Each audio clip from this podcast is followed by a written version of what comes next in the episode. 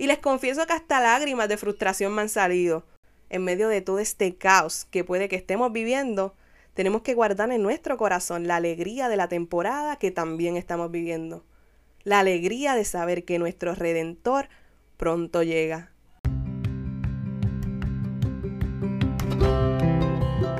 Un saludo para todos, mi nombre es Valeria de Jesús y sean bienvenidos a este podcast titulado Llamada de Alegría.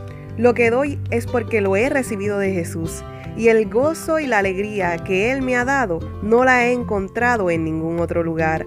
Respondí a su llamada de alegría y es por eso que quiero animarte a que tú también le respondas. ¿Qué es la que hay, Corillo? Espero que se encuentren súper bien. Esta que les habla es Valeria de Jesús y sean bienvenidos a este nuevo episodio del podcast Llamada de Alegría. Oigan, antes de comenzar con el episodio de hoy, les quiero agradecer a todas esas personas que compartieron, que escucharon y que apoyaron el primer episodio de la nueva miniserie de este podcast titulada Dosis de Adviento. Muchos de ustedes me escribieron y me dejaron saber que les encantó la introducción, así que me llena de mucha alegría saber que fue un episodio de mucha bendición y lo espero este próximo domingo en el episodio número 2 de Dosis de Adviento. Y nada, el día de hoy, de hoy pues vamos a hablar un poco sobre Juan el Bautista, aquel que fue precursor y que anunció al Mesías.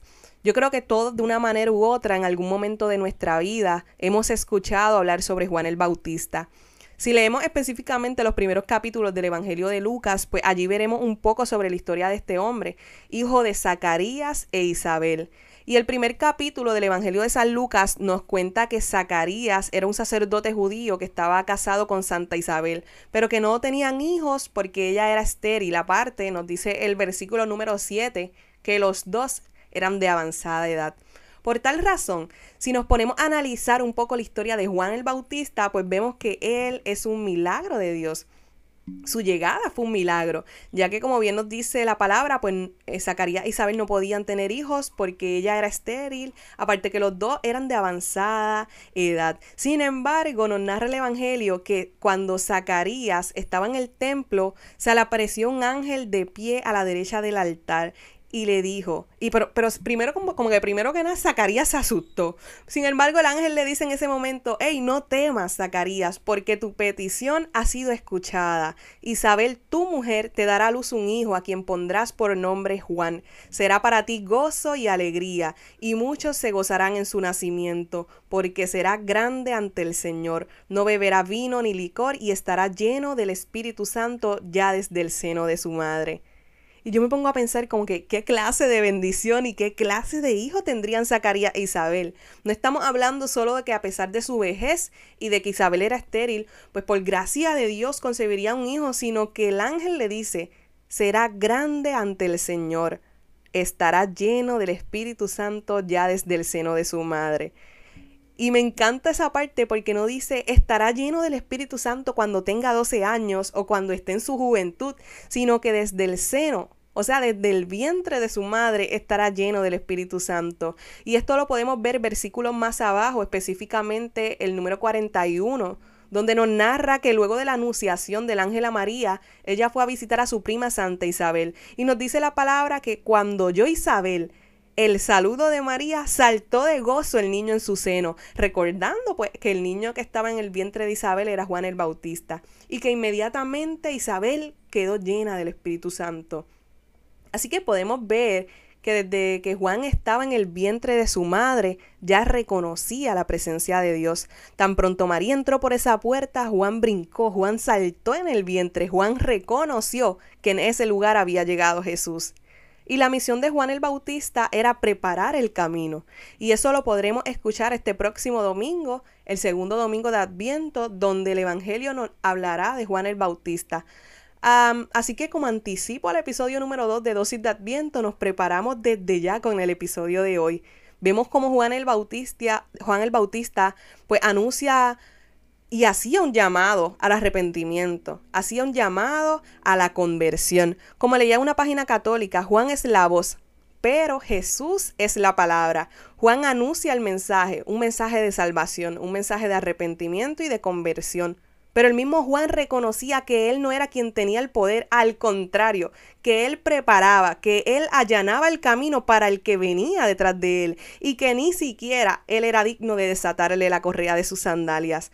Por tanto, vemos como Juan reconocía la grandeza de Dios y me ponía a pensar lo mucho que tenemos que aprender de Juan el Bautista, un hombre que estaba lleno del Espíritu Santo, un hombre que predicaba, que bautizaba, que llamaba a la conversión, que llamaba al arrepentimiento, pero que reconocía que todo el poder era de Jesús. Era, es y siempre será de Jesús el poder. Y así como Juan el Bautista, nosotros también estamos llamados a llevar un mensaje de salvación, un mensaje de arrepentimiento, un mensaje del perdón de los pecados. Y más en este tiempo de Adviento, porque cuánta falta nos hacen estos días jóvenes, hombres y mujeres que no tengan miedo de proclamar la palabra de Dios en sus trabajos, en su escuela, en sus universidades, donde quiera que estén, que ahí en ese lugar lleven un mensaje de parte de Dios. Hoy día, ¿cuántos jóvenes necesitan escuchar que alguien los ama, que alguien les entiende, que alguien está ahí para consolarlos, para abrazarlos, para perdonarlos y sobre todo para amarlos. Que tenemos un Padre que, nos conoce, que sabe de nuestro pasado, que sabe que somos pecadores, pero que aún así nos ama, pero que aún así nos perdona, nos espera y nos abraza. Hoy Jesús nos llama a ser como Juan el Bautista. Estamos llamados a preparar el camino. Estamos llamados a enderezar las sendas. Estamos llamados a proclamar un año de gracia, un año de bendición. Y miren, estamos pasando por momentos difíciles. Nadie lo puede negar. Sin embargo, en medio de todo este caos que tenemos, pues en medio de todo este caos que estamos viviendo, tenemos que reconocer quién es el que viene detrás de nosotros. Yo no sé por lo que tú estás pasando o, lo que tú estás viviendo en estos momentos. Miren, y, yo les confieso que he estado viviendo unas semanas súper estresantes. Trabajo, exámenes finales, se aproximan cosas de la universidad que no sé cómo hacer y me tienen un poco angustiada y desesperada. Y les confieso que hasta lágrimas de frustración me han salido. Todos sabemos que hoy pues comienza el último mes del año. Quiere decir que el trabajo aumenta, que se aprieta un poco la cosa, que hay más tensión en el ambiente de lo normal, que probablemente tu jefe o tus profesores te pidan que des más de lo normal. Sin embargo, en medio de todo este caos que puede que estemos viviendo, tenemos que guardar en nuestro corazón la alegría de la temporada que también estamos viviendo. La alegría de saber que nuestro Redentor pronto llega. Hoy Jesús nos hace una llamada y nos llama a ser como Juan el Bautista. Nos invita a estar llenos de su Espíritu Santo. Te recuerdo que te espero este próximo domingo en el episodio número 2 de la miniserie Dosis de Adviento. Ánimo que se puede.